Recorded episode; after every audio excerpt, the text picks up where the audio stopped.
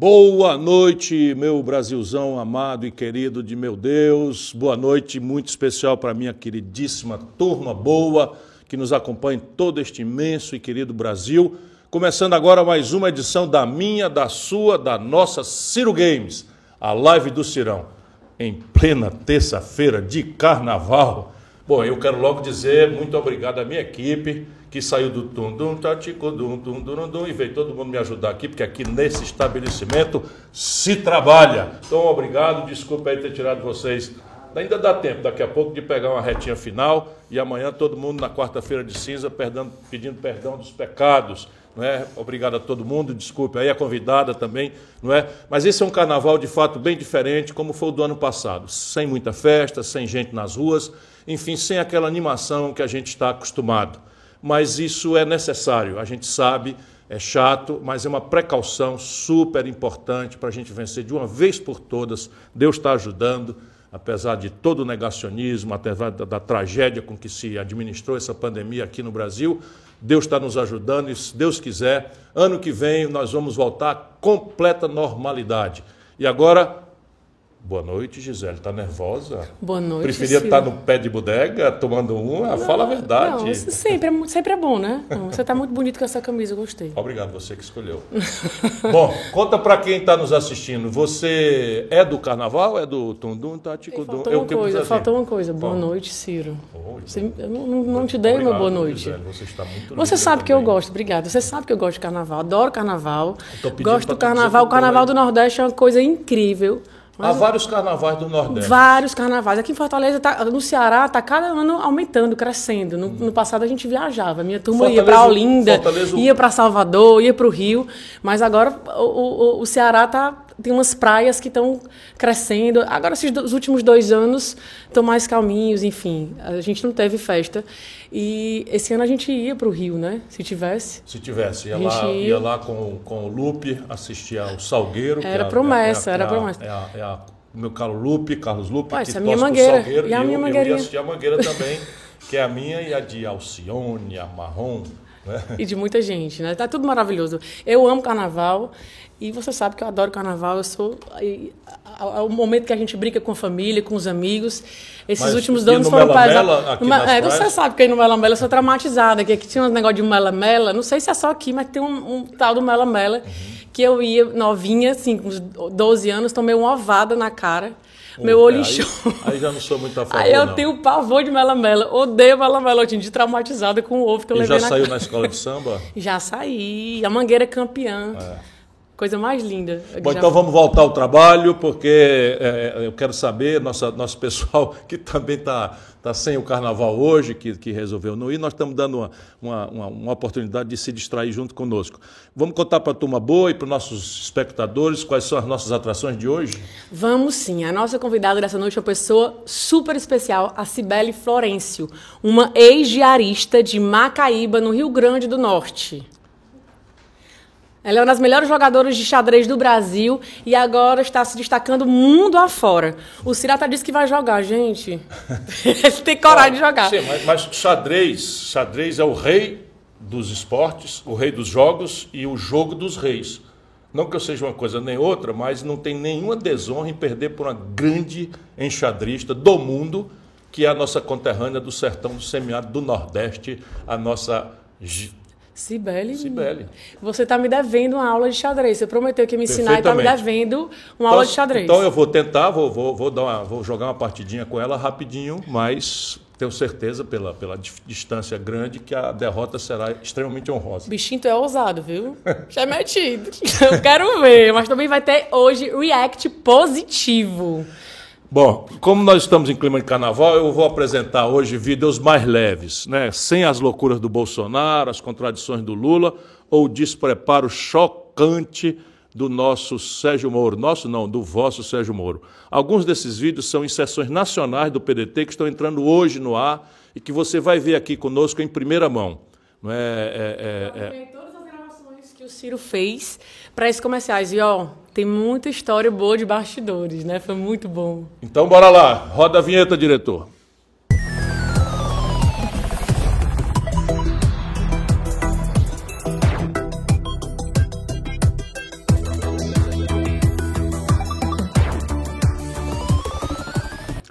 Bom, infelizmente a live de hoje não pode eh, ficar nesse clima tão leve como a gente gostaria por causa de uma terça-feira de carnaval porque está acontecendo mais uma vez uma tragédia né, na, na humanidade, que é a guerra. A guerra da Ucrânia e, e a guerra da Rússia, né, que invadiu a Ucrânia. E é um assunto muito grave, muito grave mesmo, por desdobramentos potenciais absolutamente ameaçadores da, da humanidade e, e por desdobramentos objetivos e concretos para nós brasileiros, especialmente porque nós estamos a esmo com um, presidente da República completamente despreparado, que já tomou uma posição de completa contradição em zigue-zague, fez uma visita trágica que eu tinha tentado advertir da inconveniência dela aqui. Enfim, é um assunto, como eu disse, muito grave. E eu ontem no Twitter divulguei uma síntese do que eu penso. Eu faço questão de ler a íntegra para vocês, porque esse é um assunto que envolve aspectos morais, aspectos históricos, aspectos é, é, linguísticos, aspectos filosóficos, valores, princípios. E quando esses aspectos são assim tão complexos, um país como o Brasil tem que se aferrar naquilo que são os princípios não é, que guiam a nossa estratégia historicamente. E são princípios através dos quais o Brasil sempre se impôs ao respeito da comunidade internacional. E esses princípios são a forma com que a gente deve não é, se refugiar diante de tantas e tão graves contradições que nós vamos examinar. Mas deixa eu ler para vocês aquilo exatamente que eu escrevi como um documento que baliza e eu, faço, eu chego a essas posições depois de consultar uma equipe muito qualificada, como eu disse a vocês, eu tenho gente absolutamente preparada, não é, tem diplomatas no Itamaraty que naturalmente têm que ser preservados porque estão aí na, na atividade, eu tenho ex-diplomatas, pessoas com quem eu me relaciono a vida inteira, eu tenho o professor Roberto Mangabeira Unger, não é, enfim, nós, nós trabalhamos a muitas mãos para chegar a essa, a essa frase, a essa frase não, a essa, esse, esse posicionamento. Então eu vou abrir aspas para todo mundo entender o que é que eu penso nessa, nessa, nessa questão. Abre aspas. O Brasil deve repudiar, sem meias palavras, essa invasão da Ucrânia pela Federação Russa. Trata-se de uma violação frontal do direito internacional, da Carta das Nações Unidas e do princípio mais básico da nossa tradição de política exterior no caso, o princípio sagrado do respeito pela soberania e pela integridade territorial dos Estados independentes. Diante dessa agressão, qualquer contraponto de argumentos e motivações arrisca soar como justificativa da agressão armada da Rússia contra o povo ucraniano. Enquanto o Brasil for Brasil, jamais ficará neutro de tal violência, diante de tal violência. Nem por isso, porém, e por favor, saio da aspas, Prestem bem atenção na delicadeza e na força dessas palavras. Nem por isso, depois de repudiar com toda clareza né, a agressão da Rússia à Ucrânia, eu quero dizer, nem por isso, volto às aspas, porém, esquecemos o quadro maior em que se dá o confronto atual. O esforço de grandes potências para subjugar países menores e projetar suas esferas de influência e o confronto de pretensões hegemônicas que põem em perigo a sobrevivência da humanidade. Para nós brasileiros, rebelar-nos contra a imposição dessas hegemonias não é um compromisso abstrato, é imperativo de vida e de dignidade. É defender o espaço de nossa grandeza futura. Fecha aspas.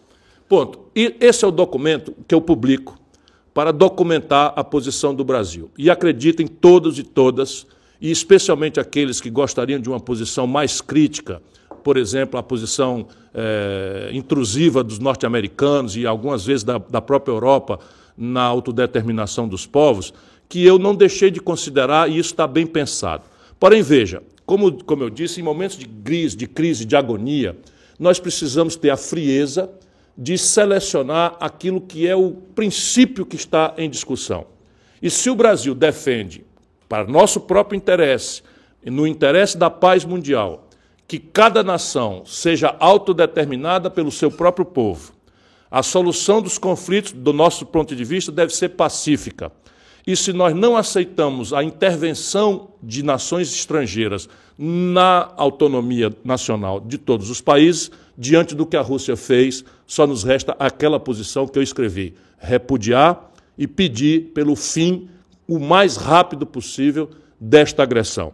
Eu oro, peço a Deus que os entendimentos que já começaram se frustraram, mas manteve-se a, a, a, ideia de negociar, que possa levar Vladimir Putin e o presidente Zelensky a uma posição de desarmar esta, esta posição. Que a Europa tenha o equilíbrio e a serenidade, não é a partir de posições muito fortes de retaliação, mas que tenha o equilíbrio e a serenidade de pugnar por esse ambiente de, de desarme desta agressão descabida. E que nós todos entendamos que o Brasil, frágil como está, guiado por um governante absolutamente trágico, tem que preparar um plano de contingência. Um preparar um plano de contingência não pode, em nenhuma hipótese, significar que na hora mais crítica entre o quarto e o sexto dia de uma guerra potencialmente ameaçadora para a humanidade e com certeza para o Brasil, ainda que não seja pela, pelo desdobramento bélico, né, pela exportação da violência, mas por efeitos econômicos que já vão nos apanhar de forma muito frágil. Pois bem, entre o quarto e o sexto dia, o presidente desta República está mais uma vez gastando dinheiro público de forma boçal, passeando de jet ski no litoral é, rico de Guarujá, lá na, em São Paulo. E aí, essa, veja, aperte os cintos, o piloto sumiu. Seria não é, a, a afirmação bem-humorada para uma coisa que é trágica. Deixa eu dar um exemplo prático do que está me incomodando, ou do que me incomoda profundamente. Coisas que eu tenho procurado ponderar há muitos anos, mas vou dar um exemplo prático. A maior agricultura tropical do mundo, que é a nossa, importa hoje mais de 80% dos seus fertilizantes do estrangeiro. A matéria-prima dos fertilizantes o Brasil tem como nenhum país do mundo. Fosfatos, nitratos, etc. O Brasil tem tudo aqui. Pois bem, nós exportamos isso de forma bruta e importamos os fertilizantes. Desses 80%, mais de um quarto vem da Rússia. E a Europa e os Estados Unidos resolveram, por exemplo, retirar a Rússia de uma espécie de câmara de compensação dos bancos do setor financeiro global, que se chama SWIFT. Pois bem, o Brasil pode amanhecer amanhã, depois do feriado do carnaval, na quarta-feira, com dificuldades para concluir pagamentos, compras, na hora em que nós estamos nos preparando para mais uma safra no Brasil. Só para vocês terem ideia e clareza, né, a, a, posição da Rússia não é, de, de, de, de proteger sua moeda elevou a taxa de juros russa de 9,5% para 20%, e o rublo, que tinha se desvalorizado quase 30%, voltou a ter a sua valorização. Há uma, uma, um esforço do Banco Central russo de controle de capitais. Tudo isso são coisas absolutamente exóticas que terão efeito na economia global. Quanto mais tempo durar esse conflito, mais grave será a sequela para a humanidade. Além do que, nós precisamos ter clareza de que essas sequelas mais trágicas já estão acontecendo para pessoas que estão morrendo. Não é? Ainda agora, quando eu vinha para cá, para preparar nossa, nosso encontro, a nossa live, não é? O, a, o, movimento, a coluna de ocupação de Kiev tinha quase 30 quilômetros, a torre de, de, de, de, televisão de Kiev foi derrubada por, um, por uma bateria de mísseis russa, e, e, enfim, o conflito está se agravando e nós precisamos não é, não é, exigir que o presidente brasileiro saia dessa posição irresponsável e obedeça aos, aos expertos do nosso Itamaraty, que saberão aconselhá-lo diante da posição eh, errada que ele tomou. Também não vamos aceitar que a posição, pura e simplesmente, seja de um alinhamento vassalo, pouco crítico né, aos interesses norte-americanos, que há, infelizmente, brasileiros que têm essa, essa inclinação. Nós precisamos achar, volto a dizer, em tempos de constrangimento, de gravíssimas contradições. Na primeira vítima da guerra é a verdade. A máquina de propaganda de lado a lado tentam falsear as coisas e nós precisamos ter firmeza, serenidade e, em momentos de perplexidade de tanta contradição, nos refugiar na sabedoria que foi acumulada pelo Barão do Rio Branco, por Santiago Dantas, por vários grandes estadistas brasileiros que ajudaram a rabiscar os princípios que guiam e devem guiar sempre o Brasil. Volto a dizer, autodeterminação dos povos, solução pacífica dos conflitos, dos conflitos, por uma ordem internacional assentada no direito e na não violência, e por uma, uma, uma, uma, ordem internacional assentada na multipolaridade e não no esforço hegemônico individual imperialista, seja de quem for.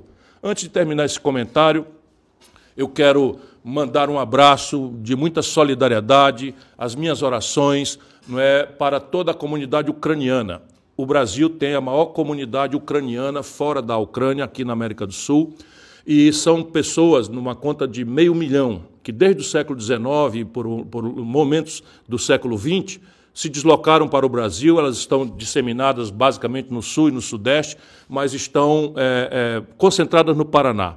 Eu oro por vocês, pelos parentes de vocês.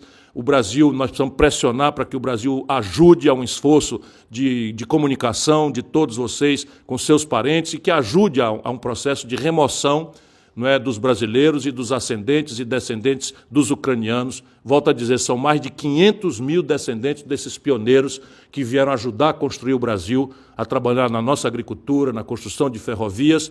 E para vocês, ao cabo desse meu comentário, vai a minha palavra de solidariedade, a minha oração para que vocês possam é, diminuir um pouco a angústia e o sofrimento nesses tempos tão sofridos para a sua grande nação. Vamos orar por essa negociação aberta né, entre a Rússia e a Ucrânia, que ela possa chegar a um bom termo e que esse conflito possa ter um fim um quanto antes. Mas vamos em frente, Gisele. Vamos, deixa eu ver aqui. Me, me junto a você nessa onda de solidariedade ao povo ucraniano e à colônia ucraniana aqui no Brasil, né? Muito, mas muito duro mesmo ver o que está acontecendo num país que só quer ser dono do seu próprio destino. Mas para levantar um pouco o astral, vamos chamar a nossa gamer do dia. Roda a vinheta, diretor.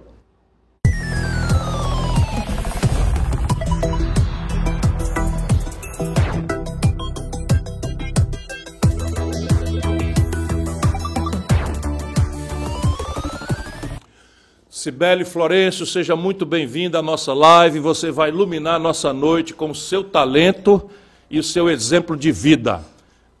Olá, boa noite, querido. Muito boa noite a você. Deixa eu fazer aqui uma pequena introdução para a nossa audiência.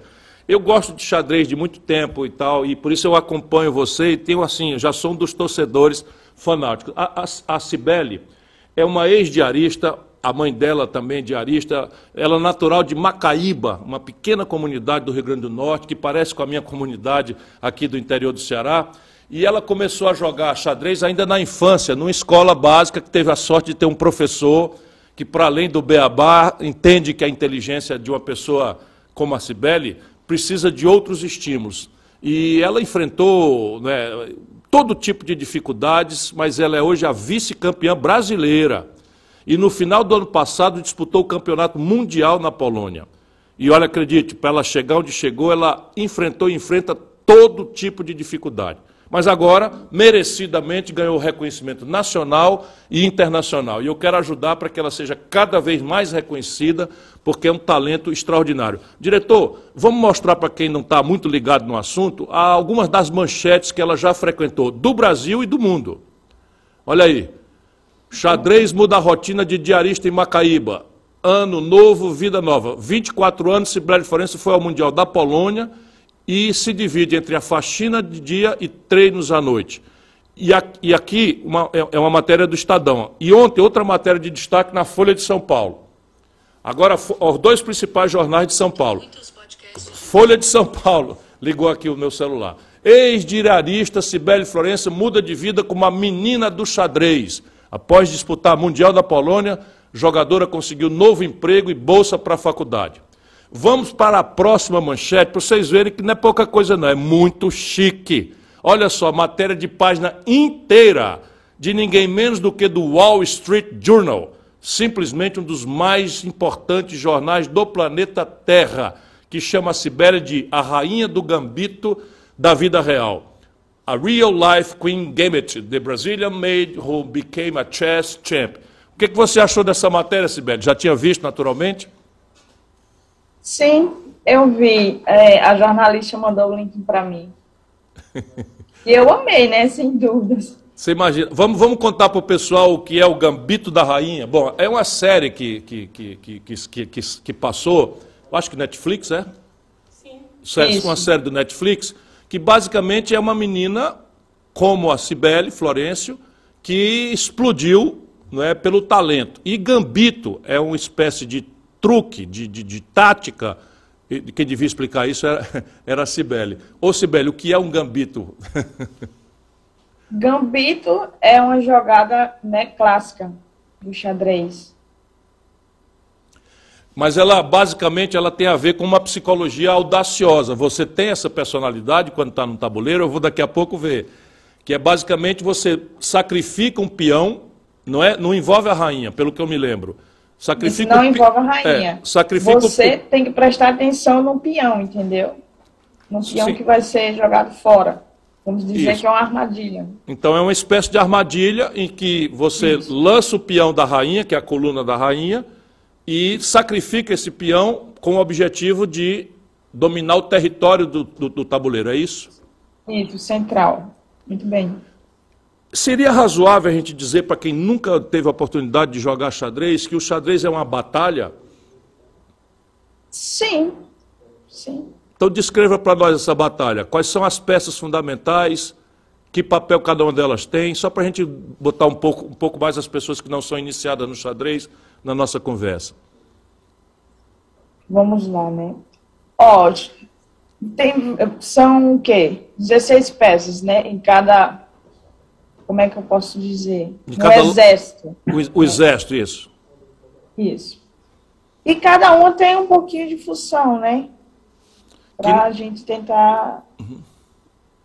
é, ganhar, né, seu oponente. Os peões são os da frente, né? São os soldadozinhos da frente, que para muitas pessoas não, não valem muito, não tem assim, uma grande importância, como a rainha tem, né? E a rainha se movimenta para diversos, né, diversas posições, e já o peão não peão, só vai para frente e outras jogadazinhas. E tem torre, tem cavalo, tem bispo, o rei, né? A rainha.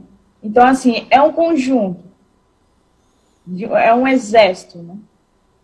E assim como numa guerra, esse exército tem que jogar, ou jogar, tem que se movimentar de forma articulada um protegendo o outro, olhando para frente, mas cuidando da retaguarda. É mais ou menos isso? É uma batalha mesmo?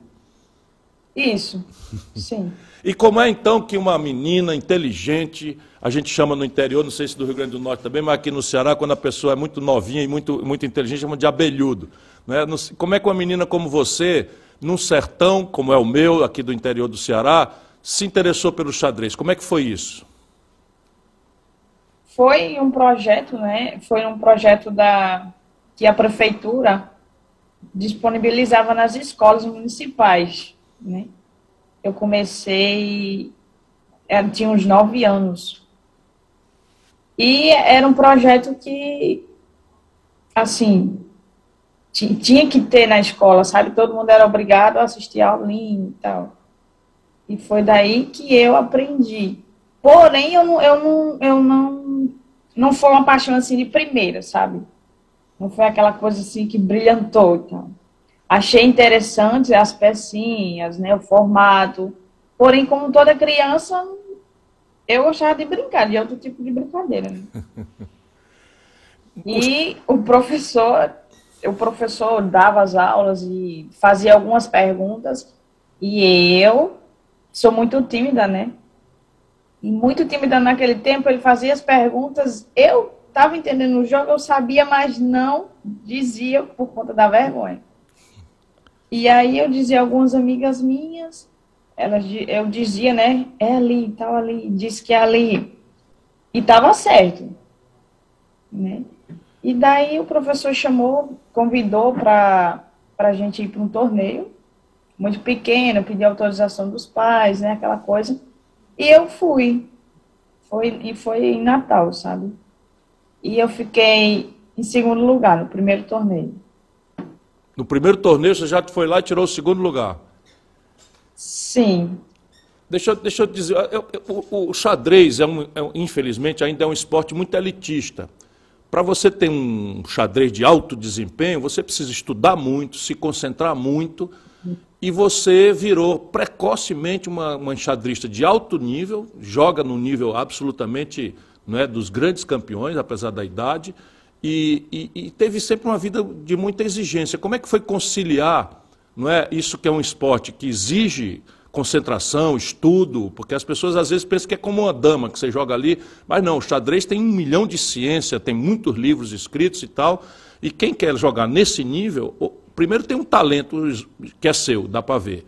Depois, é claramente, você estuda, você compreende já a, a, os movimentos, as, as aberturas, as, as defesas, etc. Conhece partidas memoráveis de grandes mestres. Como é que foi conciliar essa, essa, essa necessidade de estudar e de se concentrar com a vida dura de diarista, de estudante, de, de enfim? Aos trancos e barrancos, Ciro. É porque, assim, a, a, coisa que, que eu digo, a palavra que define tudo isso. Pode ser dom, pode ser. Mas, assim, eu sempre gostei de xadrez. Sempre apesar de toda a dificuldade de às vezes não ter o dinheiro para ir jogar torneios ou ter um tabuleiro assim bom, né, para jogar, é, ou então pessoas também, né, para jogar comigo ali, cara a cara. Difícil, mas sempre que sempre que eu tinha minha, que eu gosto de xadrez, entendeu?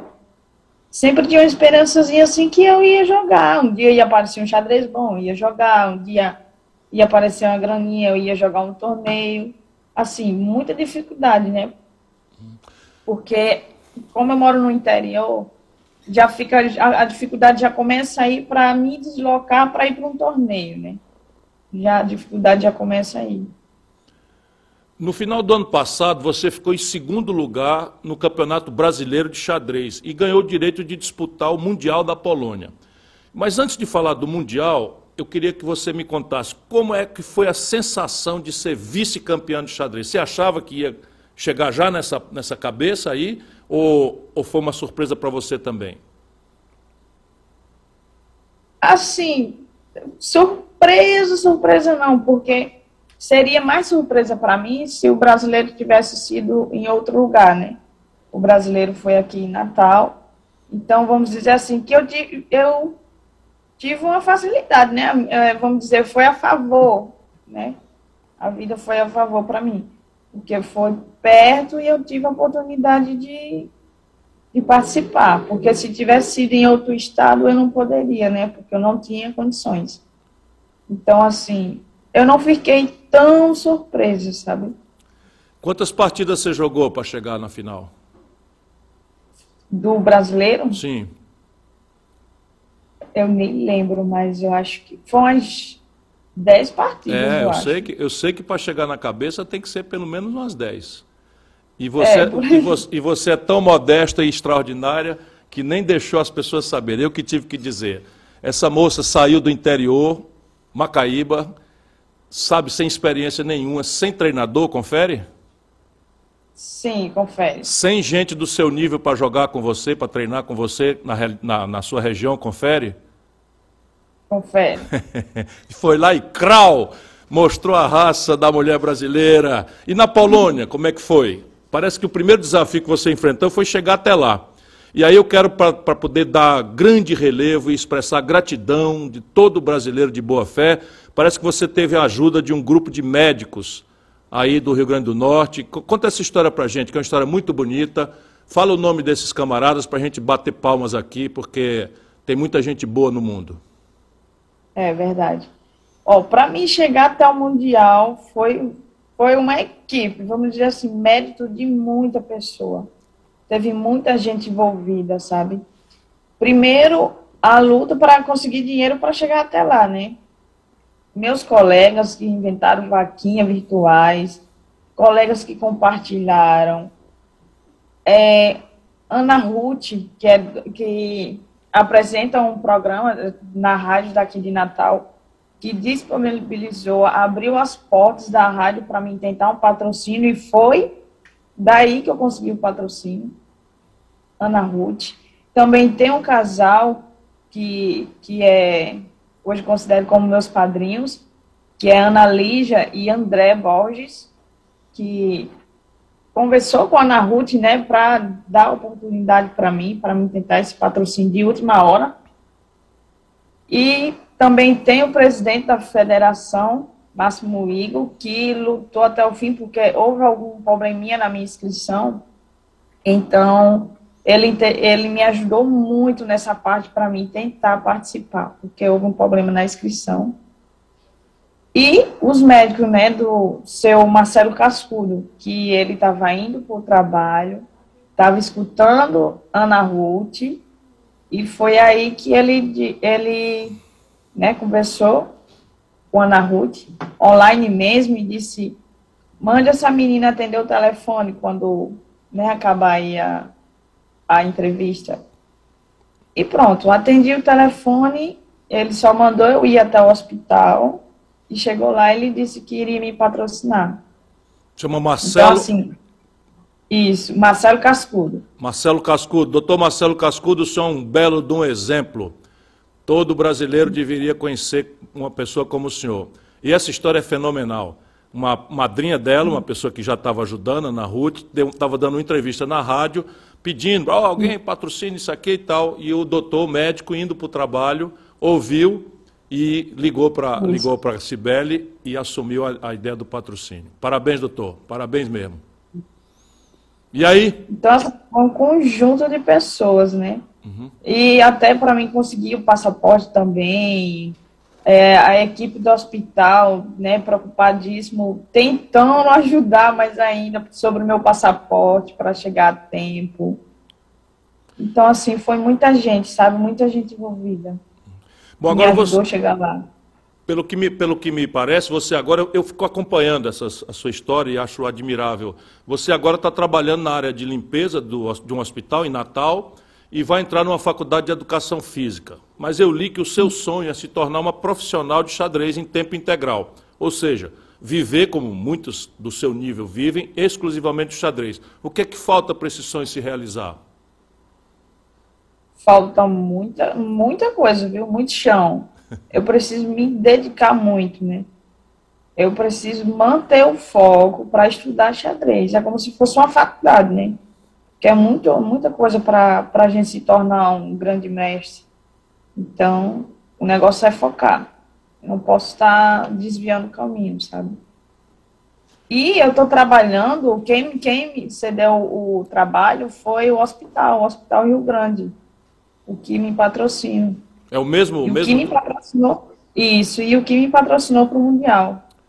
Atenção, atenção, empresariado brasileiro, se não tiver agora nessa terça-feira nos acompanhando, não é? Vocês prestem atenção nisso daí, não é? Sabe, um talento extraordinário desse não nasce toda hora, está pronta para encher o Brasil de orgulho, não é? E não custa nada que as pessoas que têm alguma capacidade e o retorno que essa moça pode dar a nós brasileiros já foi dado. A moça chega na Polônia, no campeonato mundial, e, e, e, já se destaca, chama a atenção não é, do Wall Street Journal.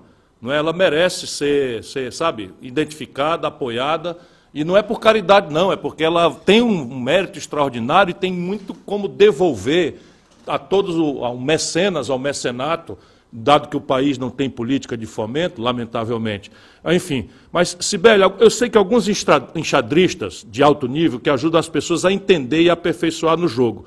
Um bom exemplo é o Krikor Mekitarian, que é um nome difícil, mas eu sou fã, não é que tem um canal no YouTube para quem eu mando um grande abraço. Você recomenda mais algum canal que o pessoal pode acessar para aprender mais sobre o xadrez?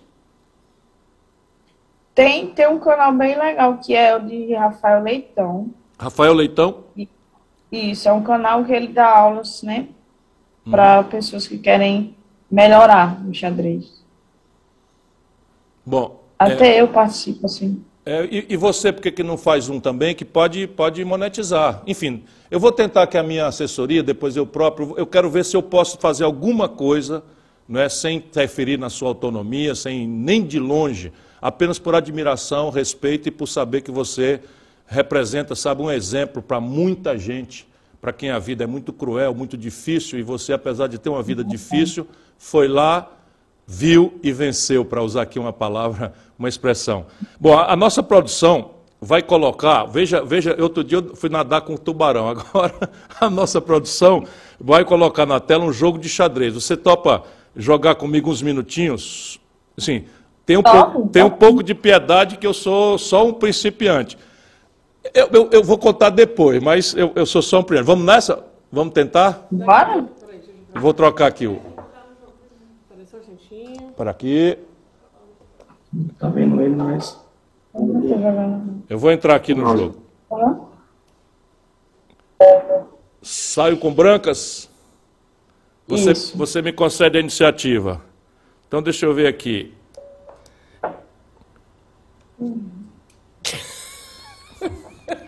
Opa, ela fez uma saída conservadora, não, não, não me atacou tão violentamente.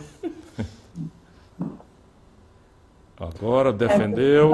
Vai falando aí para explicar, porque eu não entendo nada. Ah, mas isso aqui é um jogo de xadrez. Quantas pessoas do, de, de, cada 100 não entendem xadrez? Sim. Eu não tenho ideia, porque eu faço a menor ideia. Fez a defesa ali, eu vou fazer aqui uma defesa que chama rock. O que? Mas diz quem é o que aí? Isso, bom. Ué? Peraí, o que, é que ela fez aqui? Abriu o caminho do, do bispo para vir no meu cavalo aqui. Eu tenho que defender aqui.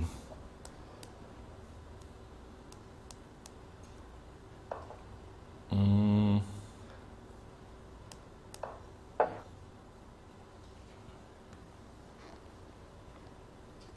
De... Nós estamos concentrados, é ninguém fica conversando, ninguém fala, não. não. Aí, por isso que eu nunca joguei xadrez, eu ficar calado esse tempo todo, tá louco? Sem condições. Perigo.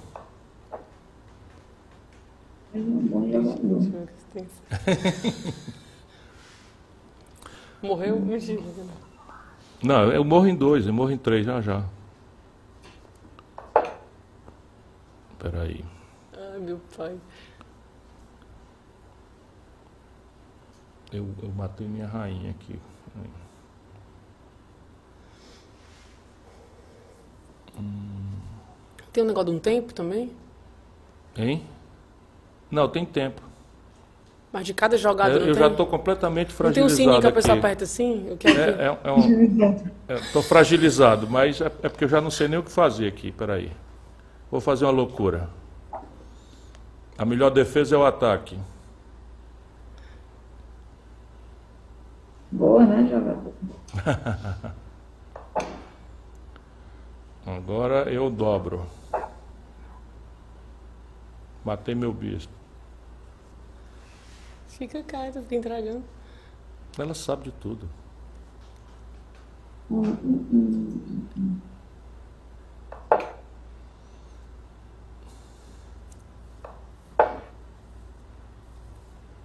Essa coroa é o que? A rainha?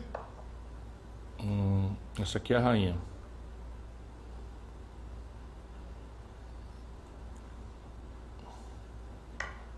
Ops. Isso? Eu sacrifiquei um cavalo, troquei um cavalo. Hum.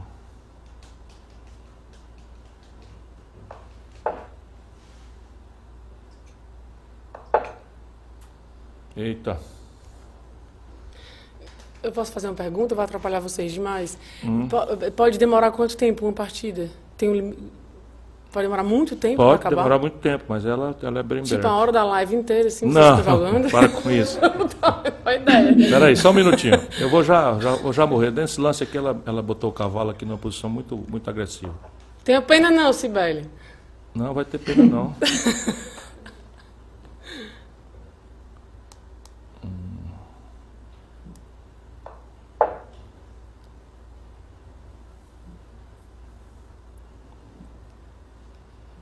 aprender.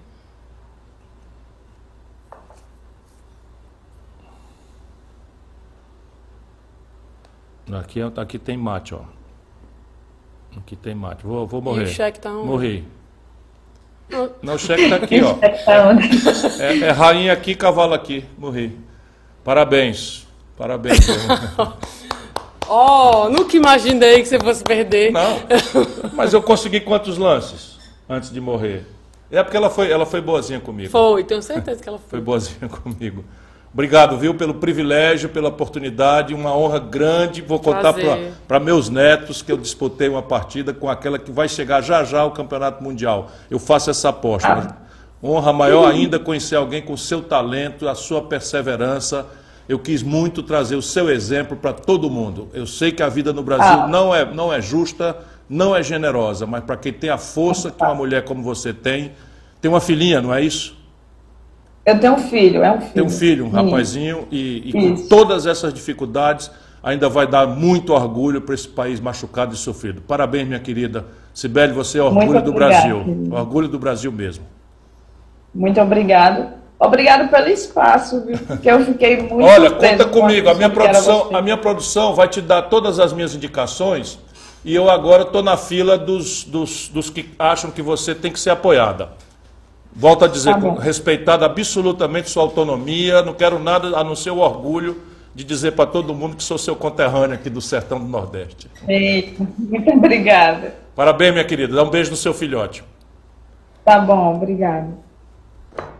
Tchau, Sibeli, muito obrigada. Nossa, ela é muito fofa, Não, né? Coisa. Ela é tímida, mas é muito, muito tímida, doce, muito que tímida, mulher maravilhosa. Fica ficando assim sem jeito de forçar a mão, mas vê a pureza, Nossa. a força. Sabe o que ela fez comigo? Para quem joga xadrez sabe. Ela simplesmente me deixou jogar me deixou jogar, fez um conservador ali, um movimento conservador, eu, deixou fazer Eu vi ela ruim nas unhas, acho que era para ter um pouco de paciência para não te destruir logo Não, não, não. Essa, essa abertura que eu fiz é uma abertura conhecida, é a abertura hum. mais simples, é bem, bem conhecida.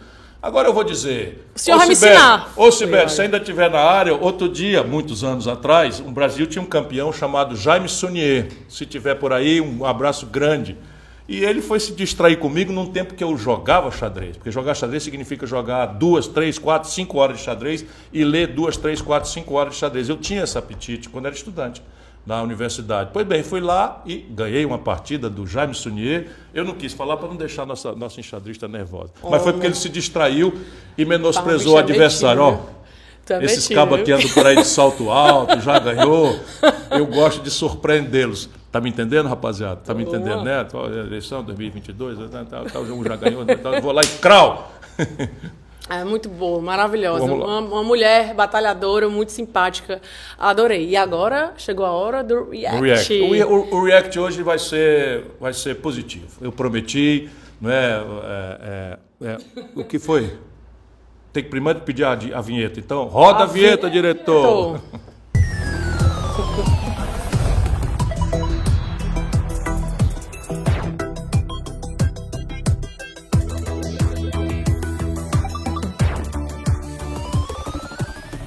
Bom, eu tinha, como eu disse, prometido um react positivo. Semana que vem a gente volta né, a procurar o debate. Os caras não querem debater, cada um falando lambança aí, não sei o que e tal, e querem, enfim, atravessar uma discussão na maior crise da história.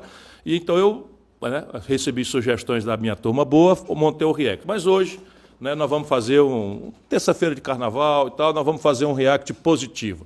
E ele vai começar mostrando um vídeo que eu vi nas redes e que me emocionou profundamente. Esse vídeo tem tudo a ver com a Cibele. Não, me perdoe o clichê, mas é porque é um verdadeiro história de superação que ele mostra de uma forma muito singela e me jogou lá na minha infância, quando eu saio de Sobral, venho morar numa pensão em Fortaleza. Meu pai era advogado, não é essa casa aí e tal, mas enfim, mostra o vídeo, diretor, para que as pessoas vejam mais um brasileiro sabe, se superando e voltando para abraçar o pai, que é um sertanejo que está agarrado na enxada. Estudante de medicina, vai avisar o pai na roça que está trabalhando, que passou. Safadão! É, quando eu quebrar a perna, você vai, você vai, você vai dar essa porcaria, viu? Pra cima, o rapaz do sertão da Bahia jovem cientista. Calma, calma, menino.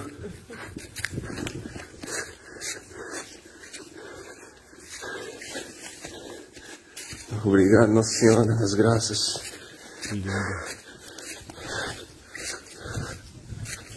Opa! Cadê o rango? Tá aí na labuta. Mais novo estudante de medicina aí, ó. Passou. Passou em medicina. Passou pra conquista ainda. Vai lá dar um abraço seu pai, rapaz.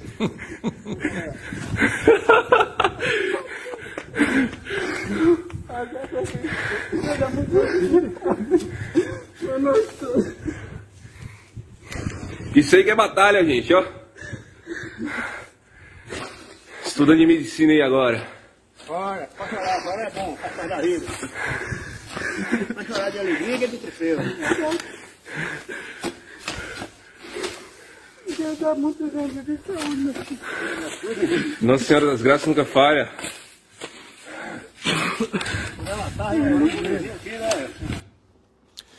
O cabo puxar uma enxada no sertão do Nordeste, você não tem ideia, está entre os trabalhos mais duros, mais difíceis e de mais baixa remuneração do mundo. E, e veja o que é esse nosso país. Eu não posso deixar de me emocionar. Dizer, é, foi o, que eu, o sentimento que eu tive quando vi, mas agora me emocionou mais ainda por poder repartir isso.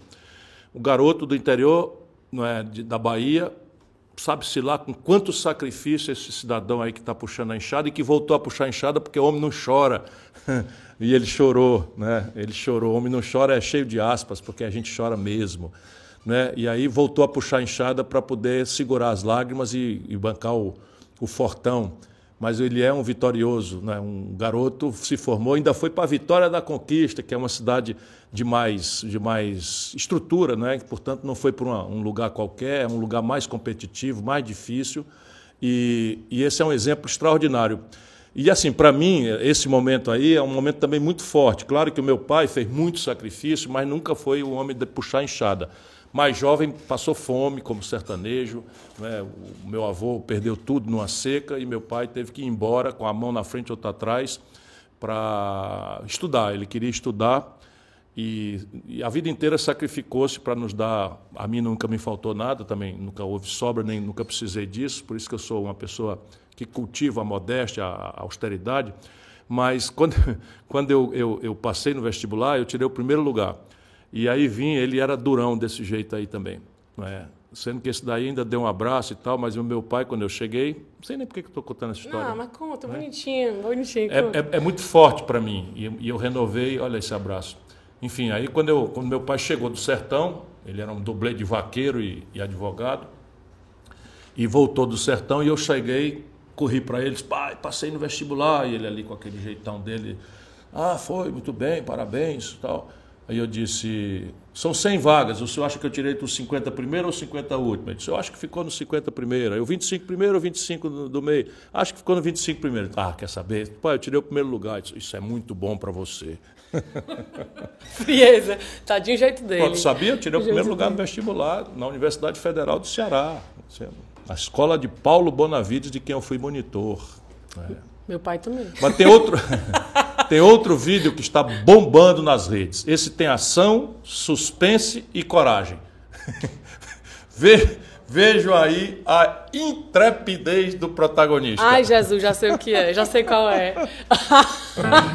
Olha o tubarão, gente.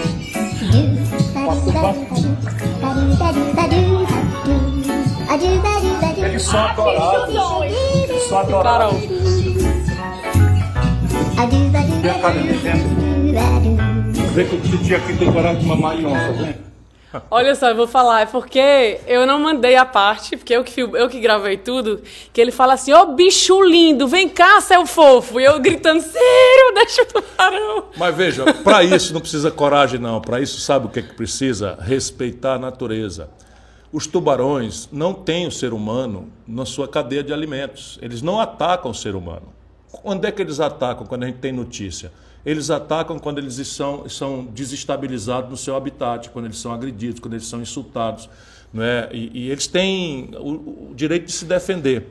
Nesse lugar que eu fui, que é Fernando de Noronha, eles são absolutamente tranquilos. E por que, que eu fiz isso? Porque na semana anterior alguém foi lá, agrediu o tubarão e não sei o que, tem tá um tubarão para se defender, se que, que, feriu uma pessoa. Mas eu não sei se a pessoa que, feri, que Não, não ferida, foi a pessoa que foi ferida, foi, outro que, que, que, desestabilizou. É, mas era também outra espécie. E isso prejudicou muita gente. É, essa era outra espécie. Prejudicou muita gente. É, lá. Falaram lá pra gente que então, Eu achei que seria uma coisa útil para mim, não é? Eu gosto da natureza, eu amo, eu não, não, não Deus me, me, me poupou do sentimento do medo, mas eu achei que podia dar um exemplo de que a natureza respeitada, ela não, não nos agride, não, não, nos insulta e que os trabalhadores do turismo de Fernando de Noronha não precisam perder oportunidade nenhuma, porque já fui lá, nadei e vi que não tem perigo nenhum. Então, tranquilidade e tal. Mas agora vamos aos vídeos que eu ajudei a fazer para o PDT.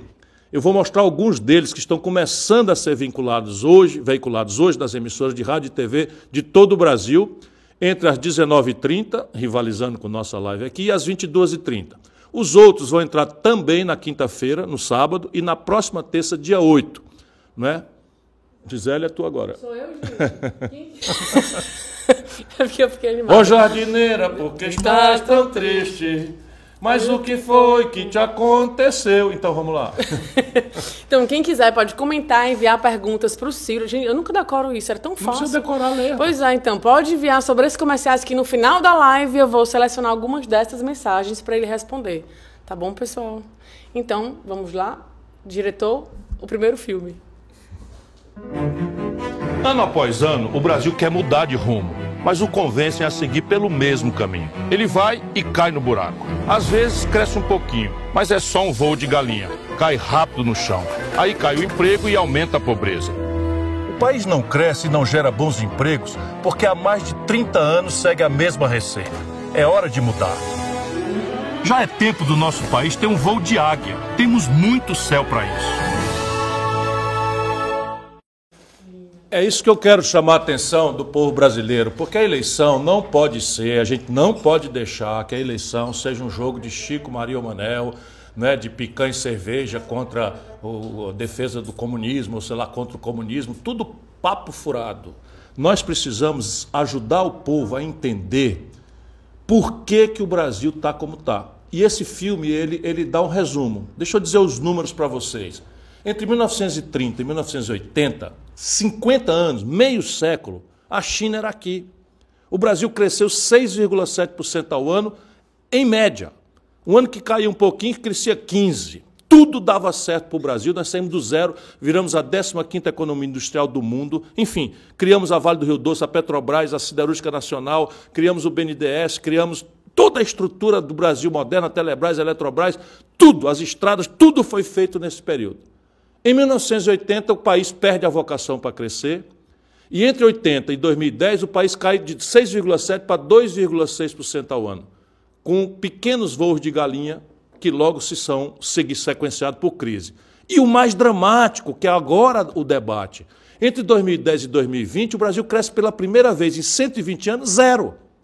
Sabe o que é crescer zero? É o bocado fica aí para 20 milhões de bocas que chegaram no período, não é? Começar. A, sabe o que é isso? É não ter dinheiro para fazer creche, não ter dinheiro para abrir escola, não ter dinheiro para qualificar o salário dos professores, é não ter oportunidade de trabalho.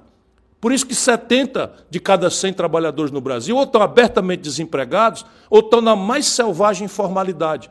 É isso que eu quero chamar a atenção não é, dos brasileiros e que o PDT, o meu partido, vai colocar nesse tipo de comercial. A gente mostra esse, essa, essa coisa de uma maneira lúdica, que eu acho que a Gisele me ajudou em tudo a, a montar isso. Eu acho que ela pode comentar é, o bastidor disso. O bastidor foi muito, muito interessante.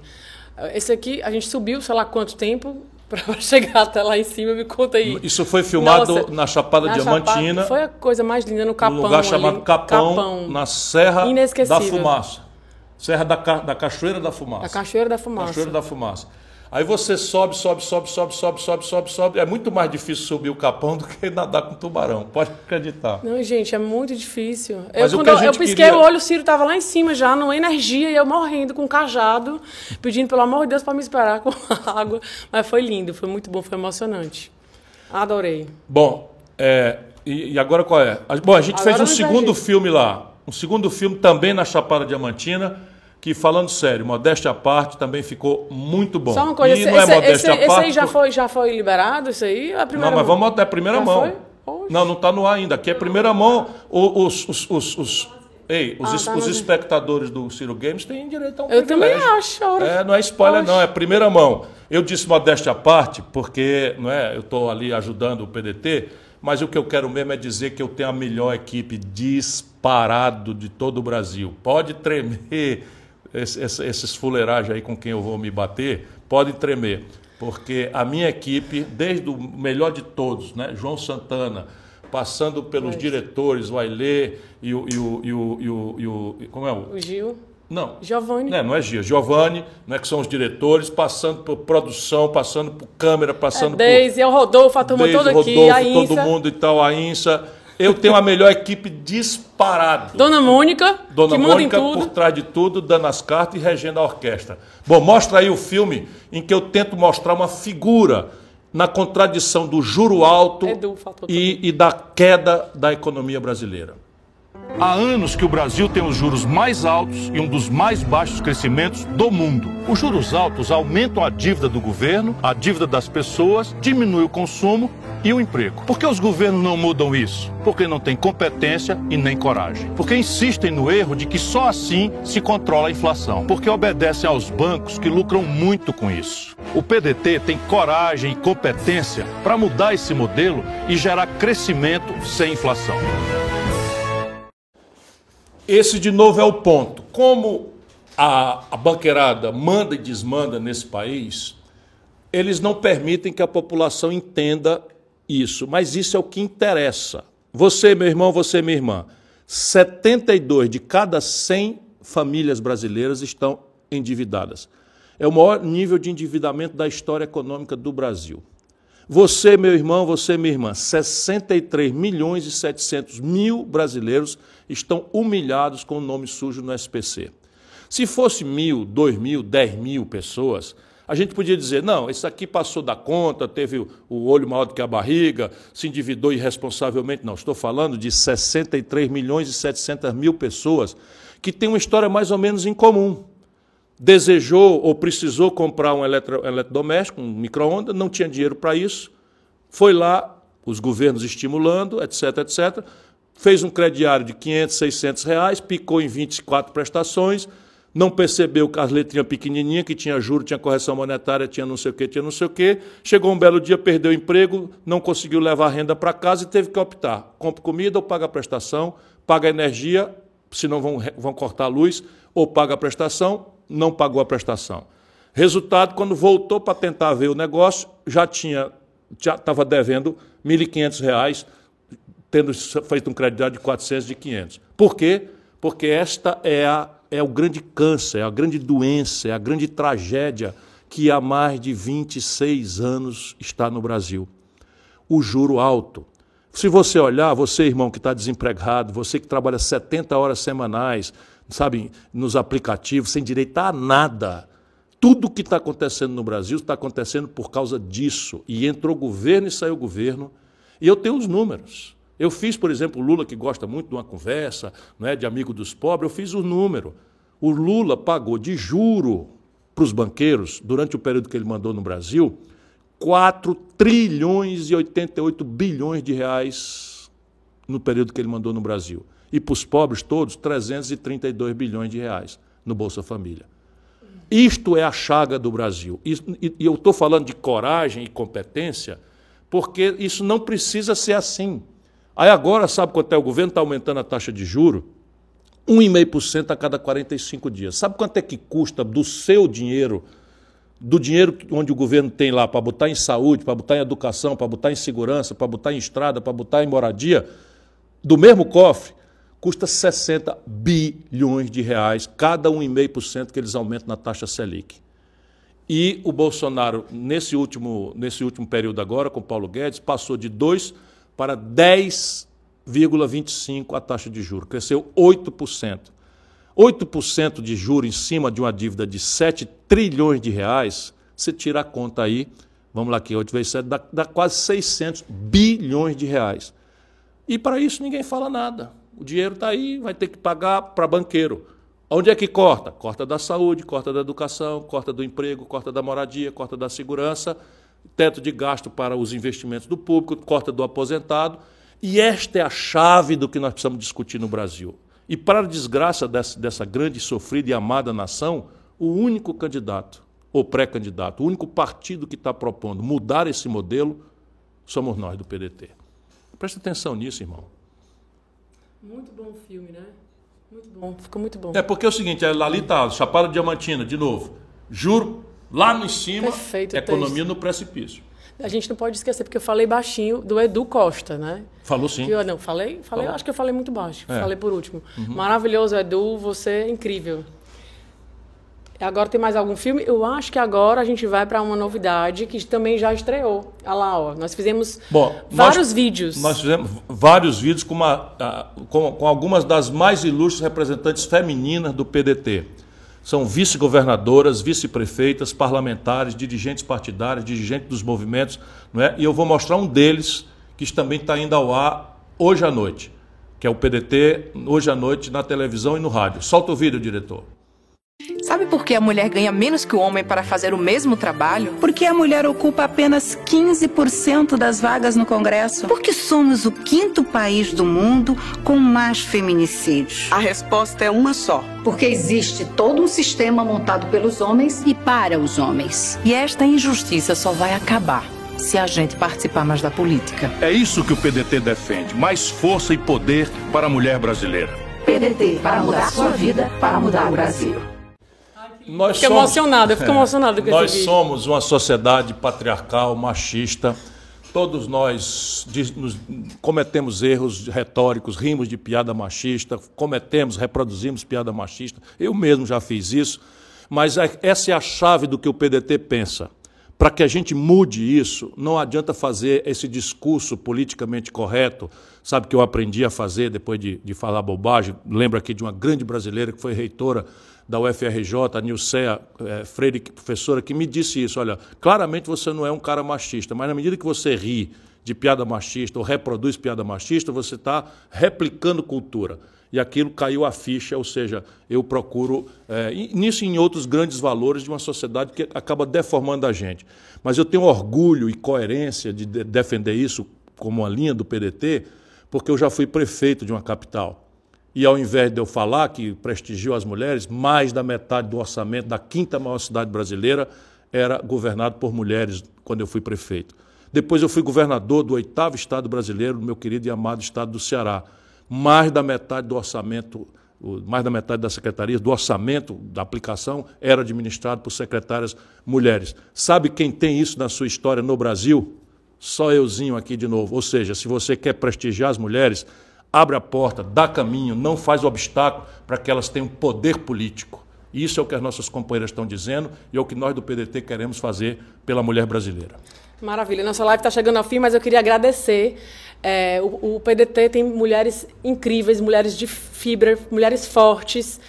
Miguelina Vecchio, presidente nacional da Ação da Mulher Minha Trabalhista. futura deputada no Rio Grande. Essa e... mulher todo o Brasil precisa conhecer. Aliás, já conhece. E é vice-presidente ela... nacional do PDT. Isso, mas ela é mais do que isso. É outra também que me corrige, me repara, me ajuda, me ensina. Minha irmã querida, parabéns para você. Eu quero distribuir santinho porque você é a minha deputada. Quem tiver ciúme, paciência, mas eu quero ir aí ao Rio Grande. Já pode pedir carregar santinho. Não? não, se ela aceitar na época você própria e tal, se ela aceitar ser a nossa candidata, eu vou no Rio Grande carregar santinho para ti, minha querida Miguelina Vecchio. Um beijo no seu coração. Isabela de Roldão, vice-prefeita do Recife. Pense numa mulher extraordinária, ela vice-prefeita do Recife. Esse vídeo ela que encerrou, maravilhosa. É, Ana Paula Matos, vice-prefeita de Salvador. Mulher maravilhosa, funcionária pública vocacionada, com grande talento político. Essa é uma mulher que o Brasil também vai conhecer a partir da sua experiência na Bahia. A querida Lígia Feliciano, vice-governadora da governadora, Paraíba. Se eu puder, futura governadora da Paraíba. Chega de rasteira, chega de molecagem. A Paraíba merece respeito. Vamos com Lígia, se ela topar na hora própria. Esse é o que o PDT deseja. E a nossa uh, filiada mais recente, Sueli Vilela, ex-reitora da USP, da maravilhosa. A USP é uma universidade das mais importantes do mundo, e vejam como é o Brasil. Não é aqui no Ceará, onde o machismo né, do Nordeste, que é não. no poderoso e, e, e avançado estado de São Paulo, a USP, em toda a sua história, só teve uma mulher reitora, e vocês imaginem o valor dessa pessoa. Sueli Vilela, nossa companheira, acabou de bater na trave disputou o segundo turno da eleição de prefeito de Ribeirão Preto e vem para reforçar a plataforma do PDT nesse grande e importante estado de São Paulo. O centro da crise brasileira é São Paulo e a saída da crise passa necessariamente por São Paulo. Sueli, minha companheira, precisamos do seu talento e da sua liderança. Com certeza. Carol Braz, defensora pública do Amazonas. Carol Braz tem experiência como defensora pública que a gente chamava aqui de advogado dos pobres defendendo os interesses de quem não pode pagar, da prepotência, da injustiça. Tem experiência já na política como secretária de Estado e nós queremos também que ela aceite o desafio de levar a bandeira trabalhista no Amazonas, que é um Estado que está sofrendo muito, muito, muito mesmo. Né? Você tem 50% da população morando em Manaus um poderoso produto industrial que está sob ameaça do Bolsonaro agora, porque infelizmente a boa parte das lideranças do Amazonas dizem amém para o Bolsonaro e para essas maluquices do, do, do Bolsonaro, e nós precisamos um caminho de mudança, porque o Brasil precisa da Amazônia e a Amazônia merece respeito. Nossa companheira tem toda a capacidade de ser essa novidade que o Amazonas pede. Juliana Brizola, deputada estadual do Rio Grande do Sul. Ju, querida. Esta é a flor das flores da, do trabalhismo. É neta do Leonel de Moura Brizola, pronto, não precisei dizer mais nada. Mas ser neto do Brizola podia ser um peso. É. E para ela, sabe o que é? Uma força. Uma força extraordinária. É deputada estadual, né? queremos que ela aceite o desafio de representar no Parlamento Federal né? o trabalhismo do Rio Grande e do Brasil mas é uma mulher de fibra que, para além das tarefas todas de deputada, da tarefa de mãe, ela está estudando, é, se aperfeiçoando, se aprofundando nas questões mais críticas do Rio Grande do Sul, e eu tenho um orgulho muito grande né, de ser amigo e companheiro dessa mulher extraordinária. Delegada Marta Rocha, deputada estadual do Rio de Janeiro. Marta Rocha, de novo, é um exemplo, de novo, é a mesma coisa. Suburbana, criada ali com toda a dificuldade, cresce, é a primeira mulher primeira mulher a assumir a delegacia de mulher que o Brizola pioneiramente faz no Brasil e a primeira mulher a ser a delegada geral, ou seja, a chefe da Polícia Civil no Rio de Janeiro. Não é de qualquer polícia não, a Polícia Civil do Rio de Janeiro. Passa por todas essas experiências, respeitadíssima, queridíssima e aceita o desafio de trazer essa sua valentia com uma doçura que só a Marta Rocha apresenta não é para representar o trabalhismo no Rio de Janeiro. Marta Rocha é um orgulho muito grande ser seu companheiro. Gleide Sodré, vice-presidente do PDT de São Paulo. Nordestina retada, minha irmã querida, uma mulher forte da peste, mas eu digo isso porque ela sai não é, do Nordeste, vai para, para a periferia de São Paulo e assume a luta das mulheres, assume, assume a luta do sindicato, assume a luta pelo trabalhismo. E ela, para nós, é uma militante padrão, é uma militante modelo. Um beijo, minha irmã, é um orgulho muito grande repartir a luta com você.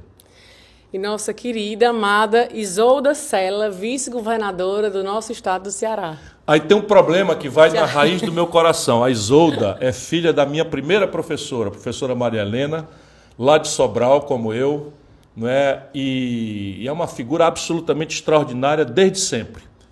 A ela nós devemos, por exemplo, os recordes que o Ceará bate sequencialmente como a melhor escola pública do Brasil. É uma vice-governadora já por, pelo sétimo ano, foi reeleita junto com Camilo Santana, que é o melhor governador do Brasil. É campeã das causas sociais, organiza essa questão do, do, do Ceará Pacífico, que é uma tentativa de ajudar a enfrentar o problema da violência sem ser mero, mero braço armado, violento né, da repressão é, porque a gente acha que criança tem direito à creche, à oportunidade de estudar, de trabalhar. E é uma irmã querida, casada com um irmão querido, um militante extraordinário, José Clodoveu de Arruda Coelho Neto, meu amigo Veveu, companheiro de movimento estudantil, companheiro de todas as lutas da redemocratização do país e hoje um campeão da educação no Brasil consultor, vive viajando, não sei se ele está por aqui pelo Brasil ou por aí afora. Só espero que não esteja lá na Europa em convulsão, porque eu quero o Veveu em paz para a gente seguir outra. Gisoda Sela, é um privilégio e uma honra grande ser seu amigo, seu companheiro e seu admirador. Pronto? Pronto, nossa live está tá chegando ao fim, mas antes. Eu quero dizer para todas as mulheres do PDT que todas poderiam estar aqui conosco. Mas os filminhos têm 30 segundos e nós achamos aí um critério não é que é arbitrário, mas é um critério... Eu vou, te, eu vou dizer outra, eu vou te interromper, assim, vou, vou dizer para todas as mulheres, venham para o PDT, que vocês serão muito bem recebidas. Aí, senti firmeza. Então, nossa live está chegando ao fim, mas eu tenho que ler aqui alguns perguntas e comentários. Gente, tem perguntas e comentários aqui? Peraí, deixa eu é. abrir aqui. Tem que aumentar um pouquinho a letra, porque eu não consigo ver. De... Peraí. Luciano, pelo Twitter. O homem tá radical demais, subindo em montanha, nadando com tubarão e falando que vai taxar rico no meio de evento da BTG. Rebeldia pura. Eu sou rebelde mesmo. A minha rebeldia, entretanto, está ancorada na esperança. Meu irmão, você não tem ideia, para um cara como eu, sabendo a capacidade que esse país tem de ser um país exemplo para o mundo.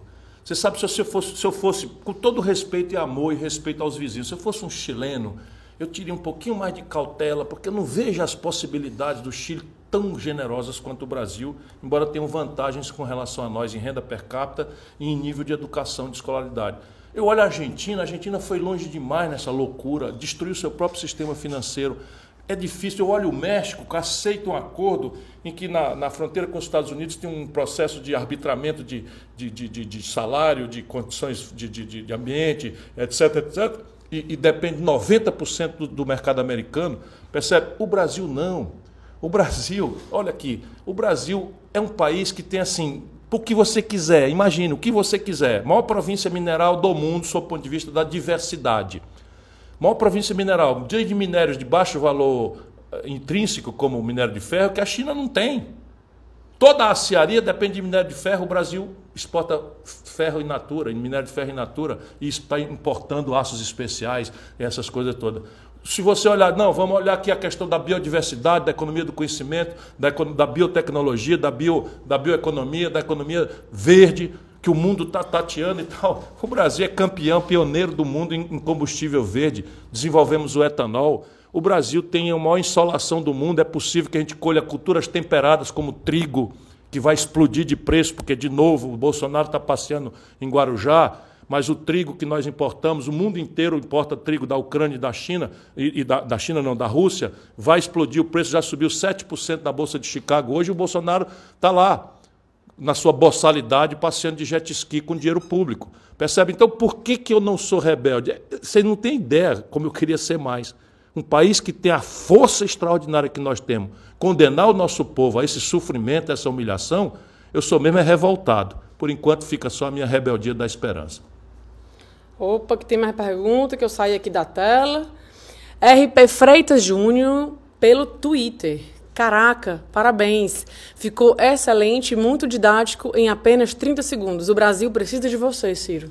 O Brasil precisa de cada um de nós. Salvadores da pátria não existem. Isso eu vou dizer sempre para toda a militância e para todo brasileiro que, que, que, que, me dê a honra da sua atenção. Salvador da pátria é sempre um mentiroso.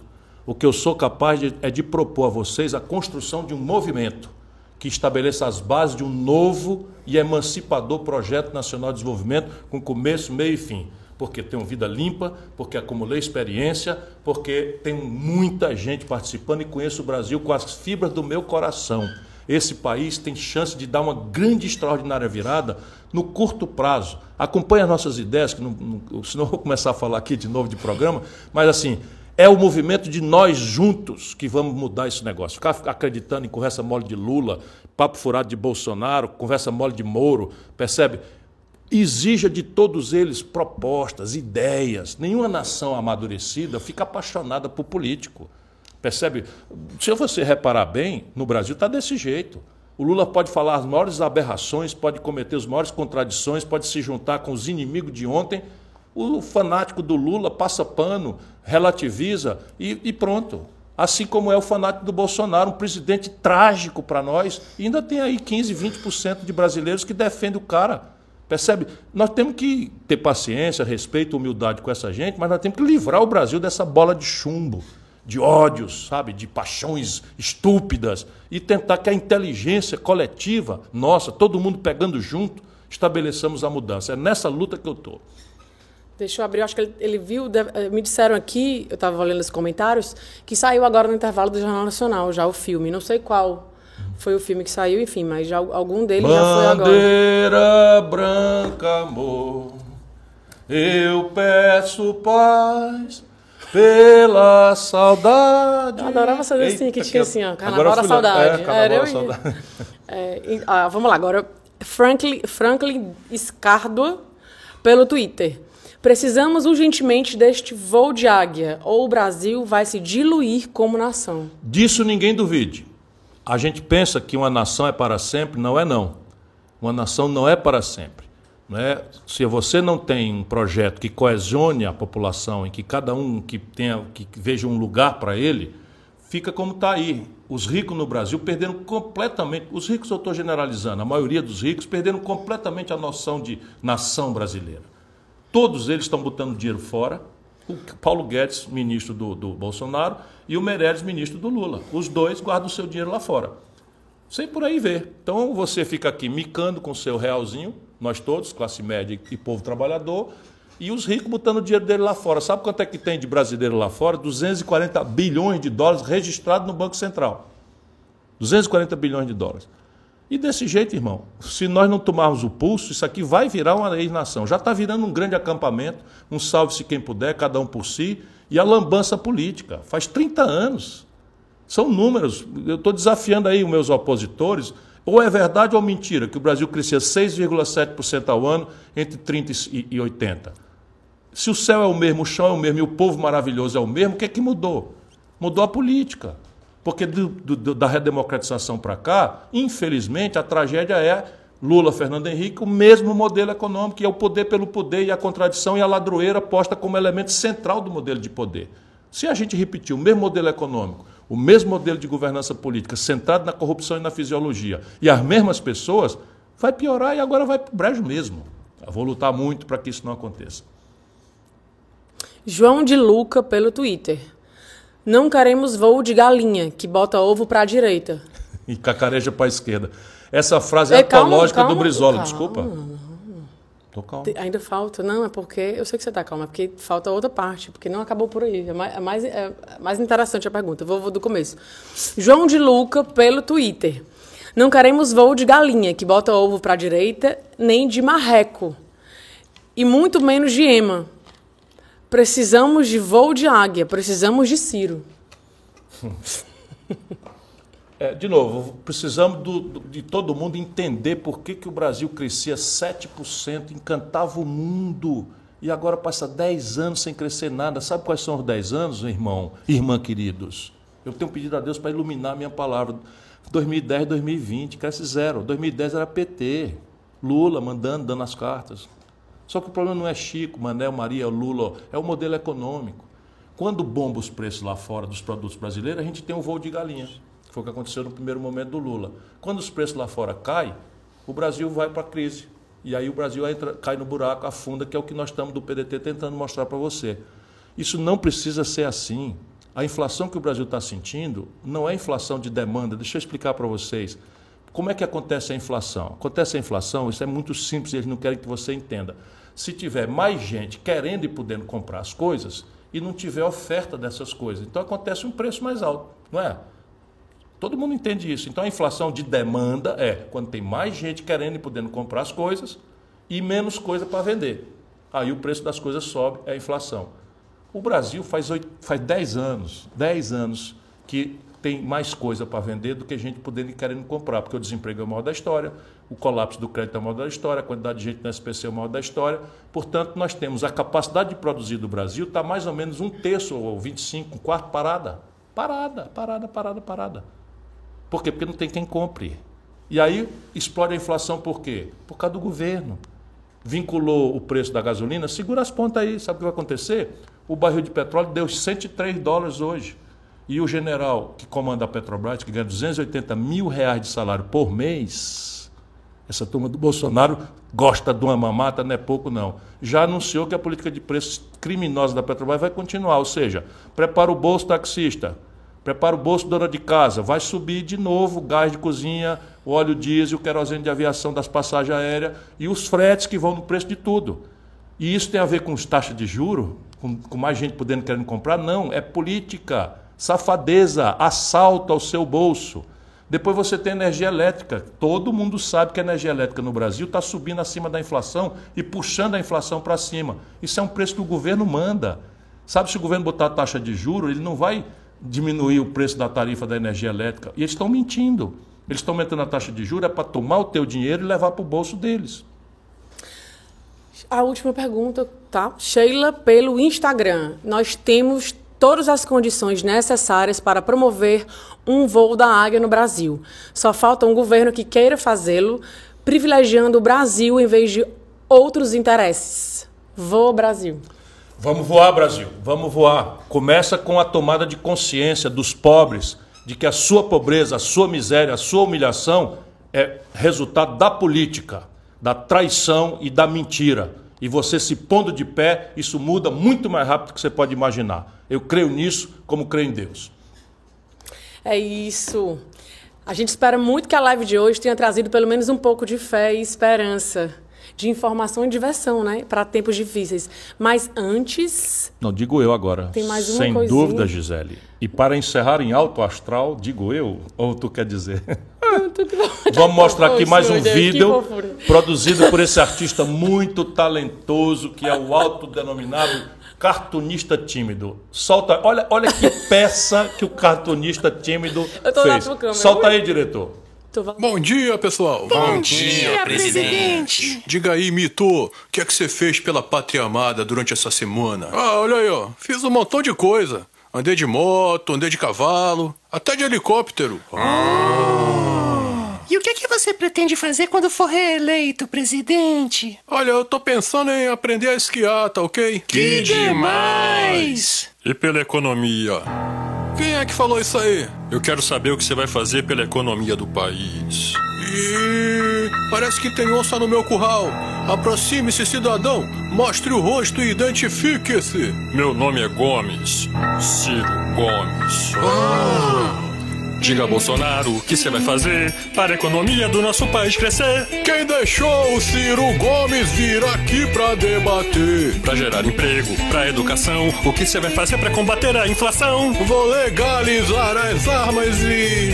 Ah, sei não. Bolsonaro respira fundo e pensa: Isso vai sair em toda a imprensa. Vai com tudo, ô meu capitão. Mostre que você vai ganhar essa eleição. Se você quer proposta, é o que eu vou te dar. Preste muita atenção no que eu vou falar. Eu prometo que se eleito o PT não vai ganhar. E o valor dos combustíveis que ninguém aguenta mais. E a política de preços que você fez com a Petrobras. Isso não é culpa minha, não está em minha mão. Eu sou só o presidente, mas quem manda é o centrão. Tem que ter projeto estudado com carinho que explique direitinho o que é que vai fazer. Tem que ter projeto estudado por inteiro que explique o dinheiro de onde vem pra resolver. Tem que explicar que esse tal de superávit primário, câmbio flutuante, meta de inflação é um modelo que é muito bom para o banqueiro, mas pro povo brasileiro com certeza não é não. Tem que ter projeto que demonstre que explique que desde Fernando Henrique o modelo econômico é mesmo que com Lula, com a Dilma, com o Temer e por mais que você esconda, continua com você. Bolsonaro, Bolsonaro, pense no que vai dizer. Está mostrando despreparo e que não sabe o que fazer. Socorro, socorro! Estou sentindo uma dor no coração. Acho que entalei com camarão. Socorro, socorro! Me leve pro Palácio da Alvorada. Socorro! Não vejo, não ouço e não sinto nada. Bom demais. Terça-feira de carnaval. É. É isso daí. Um grande abraço para todos, para todas que nos acompanham. Obrigado pela audiência. Até a próxima. Eita, Eita, Maria! Até a próxima terça-feira. Ciro Games, a minha, a sua, a nossa live do Cirão. Tchau, pessoal. que foi, mulher? O que, que foi? Não, dá o tchau, pessoal. É, tchau. tchau, até Pronto, terça. negado. Vamos, bebam com moderação, viu? Ainda tem um Não, restinho aí. menino, que é isso, gente? Oxi. Tchau, galera.